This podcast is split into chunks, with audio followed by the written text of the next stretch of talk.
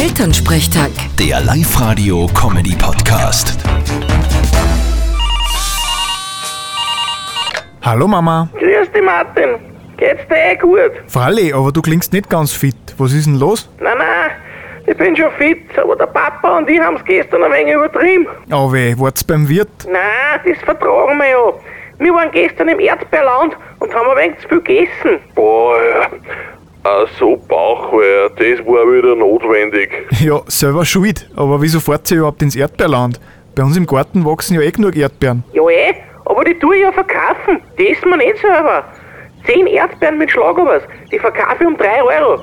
Bist wahnsinnig? Das zahlt da keiner. Okay, ich hab gelesen, dass das bei dem Tennisturnier in Wimbledon auch so viel kostet. Und nachdem das heuer ausfällt, machen's mit mir. In Wimbledon sind aber lauter Gestopfte, denen der Preis wurscht ist.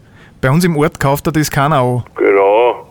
Solche Knauserer wie wir da haben, da lässt ja keiner was aus. Na, dann gehen wir's halt ein wenig billiger her. Erdbeeren gängen immer. Viel Erfolg.